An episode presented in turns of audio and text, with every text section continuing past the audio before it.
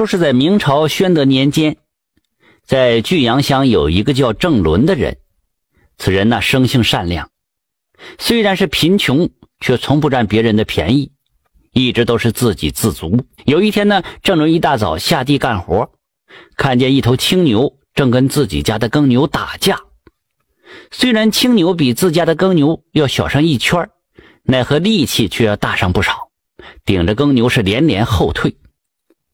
郑伦一见，赶紧上前制止。此时，郑伦的耕牛受伤，转身逃跑，结果被这青牛给追上了，顶翻在地。郑伦来到近前的时候，发现自家的耕牛啊已经开始流血，很快便倒在地上不动弹了。自家的耕牛不知被谁家的青牛顶死，郑伦大怒，将这青牛牵回了家中，等着它的主人来找他。可是，一连几日都没人上门认领这青牛。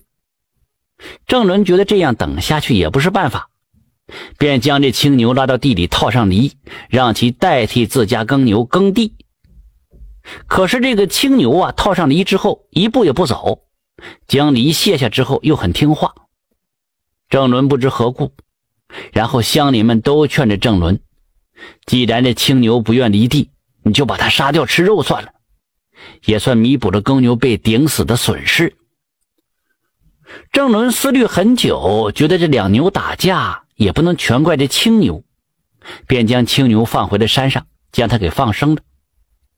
这青牛回头看着郑伦，轻唤了一声，钻入林子离开了。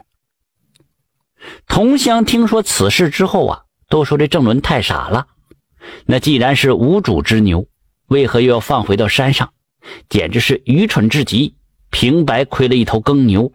但是郑伦没有理会乡里的闲言碎语，他觉得自己做的没错。如果杀了青牛，反而会睡不踏实。郑伦没有了耕牛了，就只能自己下地里，每天都很劳累。同乡的妇人足足笑话了郑伦整整一年呐。一年之后，有一个身着着青衣、书生打扮的人来拜访郑伦。郑伦不认识这个书生，可是青衣书生却说两个人是旧相识，是郑伦太过健忘了。但是郑伦却始终想不起来什么时候和这青衣书生认识的。但是来者都是客呀。郑伦还是备好酒菜，决定请书生吃饭。书生饮了几杯酒，然后说道：“一年之前，有一只青牛打死了你家的耕牛，可有此事啊？”郑伦也想起此事了。哦，难道青牛是先生的吗？书生想了想，这么说也没错。我今日啊，正是为此事而来的。书生说完了，拿出一大袋银子交给了郑伦，但是郑伦笑着拒绝了。此事已经过去一年之久，怎么还可以找先生讨要银子呀？此事就此作罢吧。书生也笑了，先生真是真君子，是我见过最正直的人呐。说完，将银子硬塞到郑伦的怀里，在他耳边耳语了几句。郑伦睁着眼睛看着这青衣书生，也不知道该说些什么。青衣书生拿起酒杯邀郑伦共饮，在离开之前告诉郑伦道。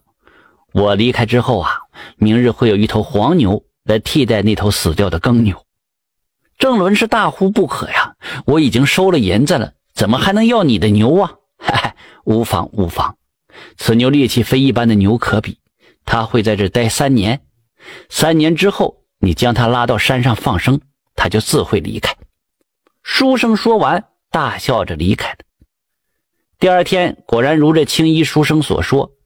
一头黄牛来到郑伦家院外，郑伦将这黄牛拉到地里。这头牛比一般的牛力气要大得多，而且速度也快。平日里一天的事情啊，这黄牛最多一个半时辰就能做完。到了丰收的时候啊，郑伦地里长出来的瓜果蔬菜比别人家里的要大上一倍。很多之前说郑伦闲话的人都厚着脸皮来找郑伦要吃的。认为他一个人吃不了那么多的粮食，不如分一点给同乡。郑伦是想也没想，就将这收成分给需要的同乡了。次日一早啊，郑伦来到地里，发现自己地里的瓜果蔬菜一夜之间全被人给摘光了。郑伦是什么话也没说，摇摇头，回到了家里。这已经不是第一次丢菜了。郑伦知道偷菜贼就是村里的人，但是却不想计较，选择了隐忍。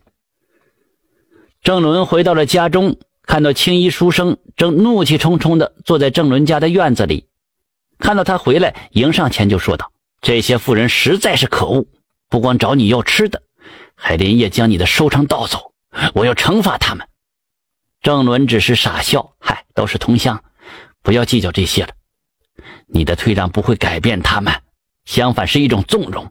这件事情交给我来处理吧，我有办法让他们把粮食给你还回来。”书生说完了，便离开了郑伦家。郑伦不知书生所言何意。